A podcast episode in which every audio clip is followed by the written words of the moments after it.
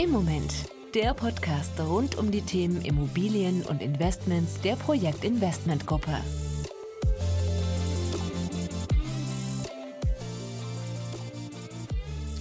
Ja, hallo und herzlich willkommen zu einer neuen Podcast-Folge von Im Moment. Mein Name ist Bernhard Sass und mir gegenüber sitzt meine Kollegin Paulina Fischer.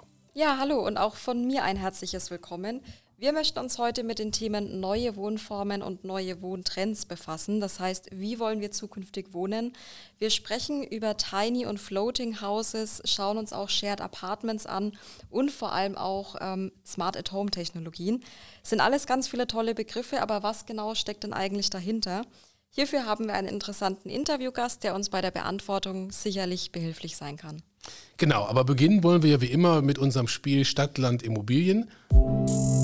Stadt, Land, Immobilien. Äh, Paulina, bist du bereit? Ja, klar, kann losgehen. Okay, dann fange ich ganz langsam an zu zählen und du sagst Stopp und wir schauen mal, welcher Buchstabe übrig bleibt. Jawohl. Also A. Stopp. Oh, B. Da war aber ganz schnell.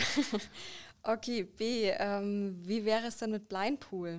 Sehr interessantes Thema. Da bin ich sehr gespannt, wie du das vorstellst. Okay, also grundsätzlich kommt der Begriff aus der Welt der Investmentfonds.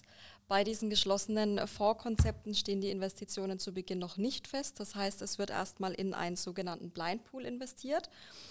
Der Anleger weiß somit noch nicht, in welche Wohnimmobilien tatsächlich vor Ort investiert wird. Ähm, Im Normalfall ist es aber so, dass im Gesellschaftsvertrag oder in konkreten Investitionskriterien die Rahmendaten vorgegeben sind. Gibt natürlich auch eine gewisse Sicherheit, ähm, weil es für den Anleger keine bösen Überraschungen sind und keine tatsächlich blinde Investition. Ähm, wir bei Projekt machen es ja zum Beispiel so, in den ähm, Investitionskriterien ist festgelegt, dass nur in Wohnimmobilien in, in, Metropolregionen investiert werden darf. Das heißt, es ist keine bestimmte Stadt oder sonstiges vorgegeben, sondern es sind quasi Großstädte und der Einzugsbereich drumherum. Okay. Hört sich gut an. Also meinst du, das ist ein Vorteil für unsere Anleger? Durchaus, ja. Ähm, wie gesagt, es gibt keine bösen Überraschungen, aber die Investmentseite ist natürlich einfach noch ein bisschen flexibel, was das Ganze angeht. Okay, sehr gut. Hört sich gut an. Und dann kommen wir auch schon zu unserem heutigen Interviewpartner. Ich freue mich sehr, dass er heute hier ist. Herr Michael Weniger, Vorstandsvorsitzender der Projektimmobiliengruppe, also der Gesellschaft, die bei uns für die Entwicklung und für den Bau der Immobilien zuständig sind, während wir auf der Investmentseite dann für die Finanzierung und für unsere Fonds zuständig sind. Ähm, ja, Herr Weniger, ich freue mich, dass Sie heute hier sind. Vielen Dank für die Einladung. Ähm. Gerne. Also wenn man mal so zurückblickt, ähm, ich habe jetzt mal noch mal nachgucken müssen, das ist schon mittlerweile doch über zehn Jahre her, seitdem Sie fürs Unternehmen arbeiten. Und ich muss das wirklich mal ablesen. Also da sind eine ganze Menge Positionen, aber angefangen hat, glaube ich, alles im Bereich Einkauf. Und dann kam Projektmanagement, Kalkulation dazu. Und wenn ich es richtig gesehen habe, ist heute ja, Projektsteuerung und die Leitung, Bau, Planung, Objektcontrolling, also alles, oder? Fast alles kann man so sagen. Ja, also ich durfte mich in den letzten zehn Jahren in, in vielen verschiedenen Abteilungen ähm, ausprobieren und ja, denke, äh, aktuell ähm, habe ich in, in, in, am Tag in jeder Abteilung ein bisschen was zu tun oder mit jeder Abteilung zu tun. Das sind wir auch schon genau bei dem Punkt. Herr Weniger, auch von mir erstmal ein herzliches Willkommen. Ähm, zu Beginn bitten wir unsere Interviewpartner immer, sich kurz in 60 Sekunden vorzustellen, beziehungsweise nicht nur vorzustellen, sondern einen typischen Arbeitstag ähm, ja, zu präsentieren. Meinen Sie, Sie schaffen das in 60 Sekunden? Ich würde es versuchen. ja, ein typischer Arbeitstag bei mir. Ich bin, bin Frühaufsteher, das heißt, ich, so gegen sechs klingelt der Wecker. Meistens stehe ich sofort auf, dann geht es in die Dusche, ab ins Büro. Äh, auch in der Corona-Zeit immer im Büro oder meistens. Ähm, dort gibt es erstmal einen großen Kaffee, vielleicht auch mal zwei. Äh, und dann schaue ich, was so der Tag bringt, welche Termine fallen an. Ähm, habe meistens äh, mir zwei, drei Phasen geblockt, wo ich dann meine To-Dos abarbeite. Ähm, und der Tag geht dann bis ja, sieben, halb acht, acht meistens und dann geht es heim, um was zu essen und dann gucken wir mal, ob am Abend nochmal ein Telefonat oder die eine oder andere E-Mail abgearbeitet wird. Aber das war der Tag im Großen und Ganzen. Ähm, Gott sei Dank am Wochenende noch ein paar Stunden für mich, aber der normale Arbeitstag ähm, ist bei mir relativ langweilig, wie man hört. Aber da war ja schon eine ganze Menge drin und wie gesagt, wir haben es ja auch schon eben dann so über die Vita gehört, da sind viele Positionen bei. Ähm, ich fand eine äh, Geschichte, bevor wir die Aufnahme gedrückt haben, klasse, nämlich ich bin so das Mädchen für alles äh, im Haus und das hat mir sehr imponiert, weil das für einen Vorstandsvorsitzenden sicherlich nicht immer unbedingt die typische Beschreibung ist. Aber ich denke, das geht genau in die Richtung, dass man tatsächlich in allen Bereichen auch tatsächlich aktiv immer mit eingebunden ist. Ja.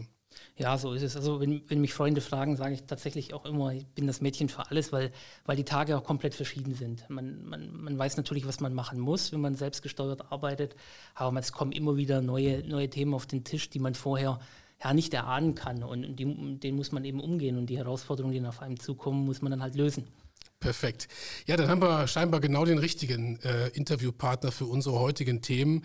Wie gesagt, es geht halt um der moderne Wohntrends und da auch die äh, technischen Neuerungen, Herausforderungen, also alles, was in diese Richtung geht. Und ähm, von daher, ich gebe mal an dich ab, äh, Paulina, aber wir hatten, glaube ich, unter anderem mal das Thema Smart at Home Technologie oder so ähnlich, äh, was sich ja extrem spannend anhört. Genau, also ich würde tatsächlich mit Smart at Home beginnen wollen. Ähm, Herr Weniger, vielleicht erstmal die Frage an Sie, welche Funktionen werden denn aktuell in der Immobilienbranche oft integriert?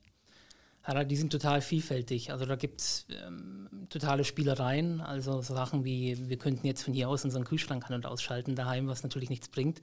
Ähm, funktioniert aber auch. Im Prinzip kann man jede Steckdose oder jeden Lichtschalter einzeln ansteuern über, über Smart Home ähm, aus der Entfernung übers Internet steuern.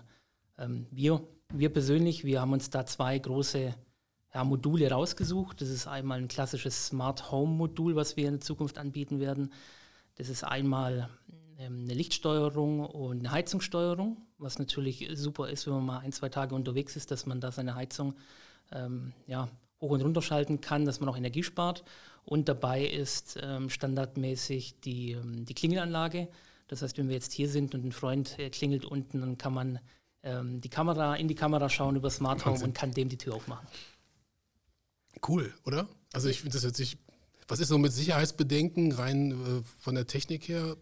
Ja, natürlich gibt es die immer, wenn man wenn es über, übers Internet arbeitet. Wir arbeiten jetzt hier in unseren Modulen äh, mit einem großen Markenhersteller zusammen, der, der auch sehr viel Wert auf Sicherheit legt, ähm, um die größtmögliche Sicherheit auch unseren Kunden anzubieten. Stark. Und Gibt es dann trotzdem immer noch die Möglichkeit, auf, ich sag mal, analog umzuschalten oder kein Strom, kein Licht, äh, kein Telefon oder wie muss ich mir das vorstellen? Ja, da haben wir auch lange diskutiert, ähm, ob wir tatsächlich, das, ich sag mal im Idealfall, die Lichtschalter komplett weglassen und alles nur noch über Smartphone steuern. Haben uns dann aber dagegen entschieden und gesagt, ähm, dass wir tatsächlich ähm, den normalen Schalter auch integriert lassen, falls mal das WLAN ausfällt oder falls man keine Lust hat, das Smartphone, wenn man daheim ist und vielleicht keine Hosentasche gerade hat, äh, parat hat, das Smartphone durch die Gegend zu tragen. Deswegen kann man auch noch ganz normal den Lichtschalter betätigen. Sehr ich gut. würde mich sonst nämlich tatsächlich fragen, was passiert denn, wenn das System ausfällt? Dann stehe ich im Dunkeln zu Hause und es funktioniert einfach gar nichts mehr. Das ist dann der Fall, ja. Ähm, witzigerweise haben Sie gesagt, äh, Smart-Thermostate ähm, werden umgesetzt. Ja. Laut einer Studie sind auch Smart Locks und Smart-Thermostate wirklich die am häufigsten verwendeten ähm, Produkte. Smart Locks werden auch schon bei Projekt eingesetzt? Ja, auch. auch. Also das ist, ähm, wir schauen, dass wir dieses Nachhaltigkeitsthema ganz gut in Smart Home mit einbringen. Ähm, die Klingelfunktion, die, die sehr viel Wert hat, unserer Meinung nach. Und dann haben wir noch das Sicherheitspaket bei uns.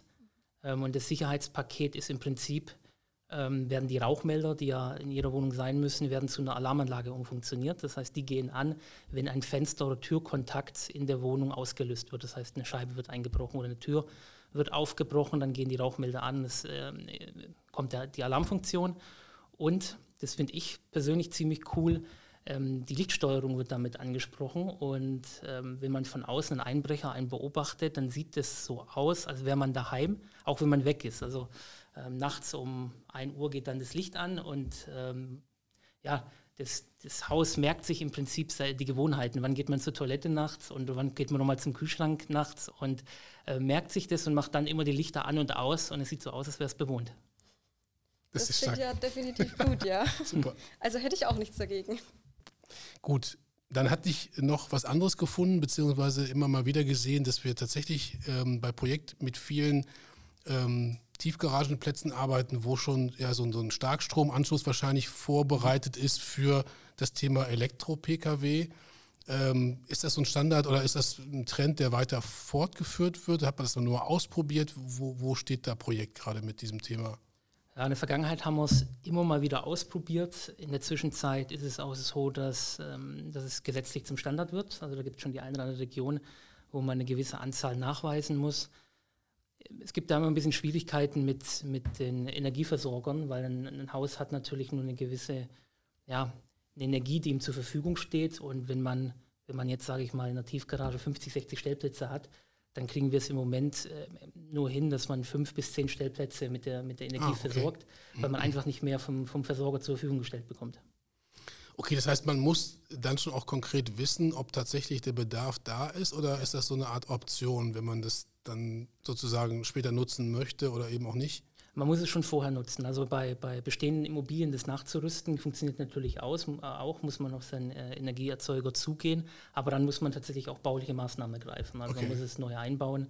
Ähm, bei Neubau ist es so, dass wir es gleich vor Planung oder vor, in der Baubeginnsphase mit abfragen und dementsprechend immer die meistens die maximale Anzahl, die, die der Energieversorger zur Verfügung stellt, dann auch einbauen. Okay. Und macht sich das in der Nachfrage bemerkbar? Also kommen Käufer ganz bewusst mit der Frage oder ist das so nach dem Motto nice to have, aber wenn nicht, dann auch nicht schlimm? Ja, also in den allermeisten Fällen haben wir tatsächlich, wenn es jetzt 50, 60 Einheiten sind, äh, fünf bis zehn ähm, Käufer, die den Elektroanschluss auch haben wollen. Okay, super. Witzigerweise sind ja Elektroautos auch schon seit mehr als 100 Jahren ein Thema. Wusstet ihr das?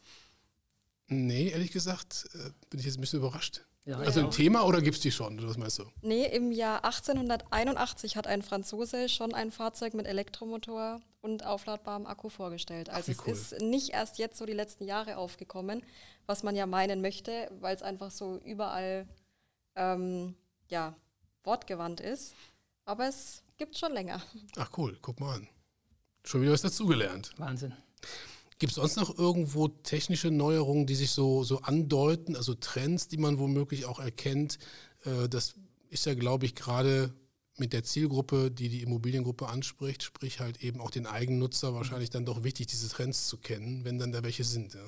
Klar, dafür haben wir tatsächlich äh, letztes Jahr im Dezember einen Produktworkshop gemacht. Das heißt, wir sind äh, ins Unternehmen gegangen und haben alle Kollegen mal gefragt, was, was haltet ihr denn von Trends oder was seht ihr für Trends, was, was habt ihr in eurem privaten Umfeld denn so alles mitgenommen und haben das alles mal zusammengefasst und haben jetzt da auch so einen Modulbaukasten erstellt für unsere zukünftigen Objekte. Haben uns natürlich auch der Literatur bedient und mal so geschaut, was es auf dem Markt so gibt.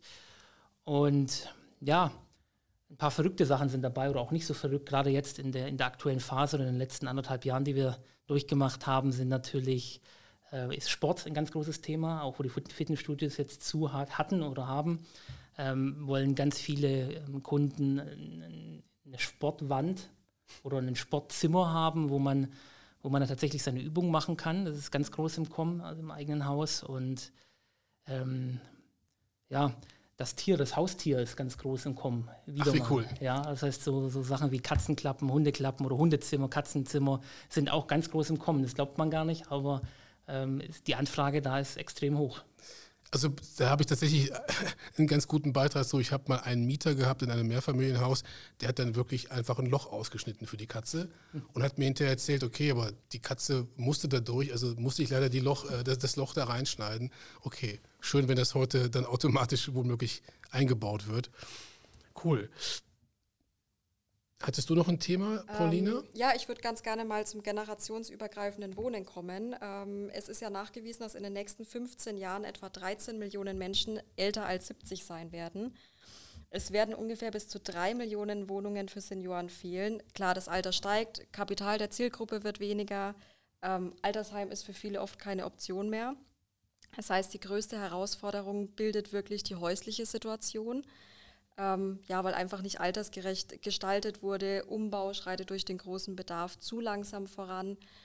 Welche Vorteile hat generationsübergreifende, generationsübergreifendes Wohnen, schwieriges Wort, denn für Menschen?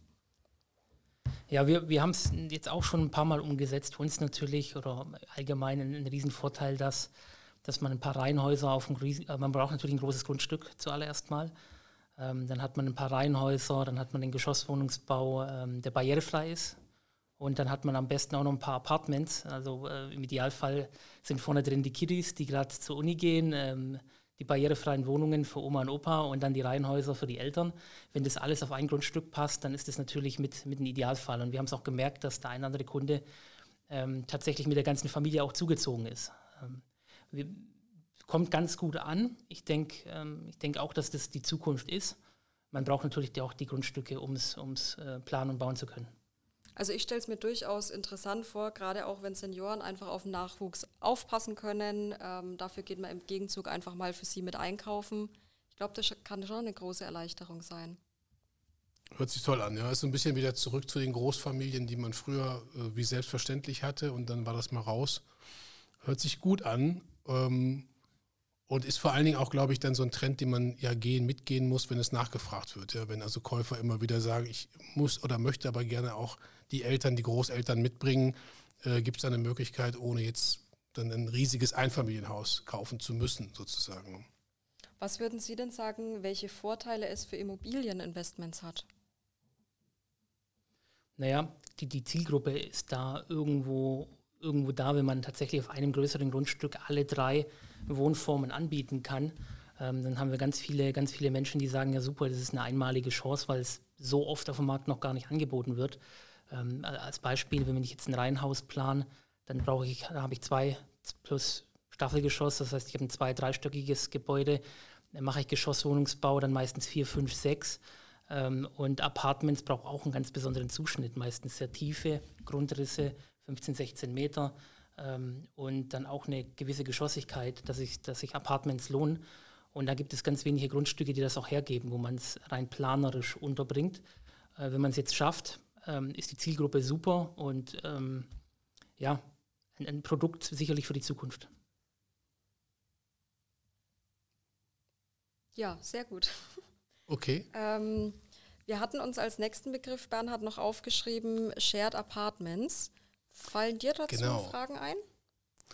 Ja, ich glaube, das Thema begegnet uns gerade überall. Ich bin letztes Wochenende äh, in Berlin gewesen und habe nur irgendwo Shared Cars gesehen, also äh, Elektroroller, Autos und äh, alles, was sonst so sich bewegt. Jetzt ist die Frage, geht das auch im Immobilienbereich weiter? Gibt es da schon erste Erfahrungen oder Ideen?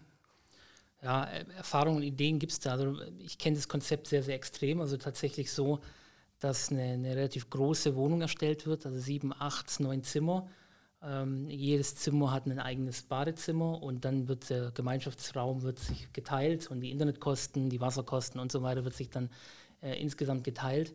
Kenne ich, kenn ich so in der Umsetzung noch ganz selten. Wir, wir machen ja auch ganz viele Apartments, wo wir sagen, einen Gemeinschaftsraum wie eine Dachterrasse oder dann auch ein, ein, ein Raum im Erdgeschoss oder im Obergeschoss, wo dann ein Billardtisch drin steht oder oder wo man was essen kann, dass sich da die, ja, die Apartmentnutzer sich diese Gemeinschaftsbereiche äh, teilen.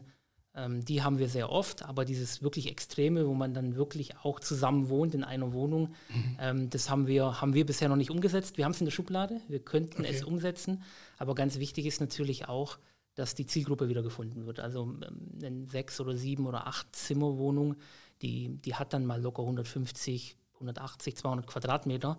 Und wenn man das mit den aktuellen Kaufpreisen hochrechnet, dann muss ein Investor, der sich das leisten möchte, dann auch mal eine Million oder zwei Millionen mhm. dafür hinlegen.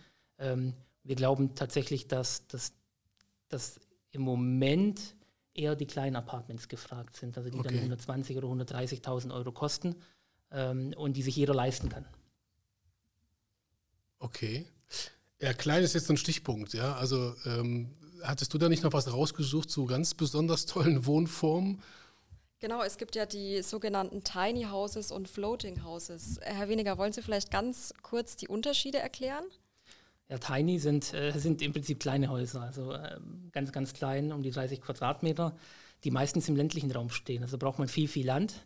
Und dann hat man eingeschossige kleine Häuschen, die dann, die dann äh, auch in einem relativ großen Abstand zueinander dastehen. Ist ein ein super Konzept. Ähm, die, die, die Häuser sind dann auch relativ günstig, aber verbrauchen meiner Ansicht nach sehr, sehr viel Platz. Ähm, und dann waren die, äh, das zweite waren die Floating Houses. Ähm, die, die stehen auf dem Wasser im Prinzip. Das sind, da nutzt man die Wasserflächen für Bebauungen.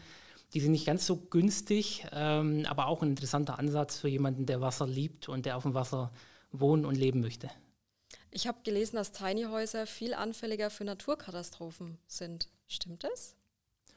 Ja, kann ich mir jetzt so nicht groß vorstellen, weil es nur eingeschossige Bauten sind, oft auch aus Holz.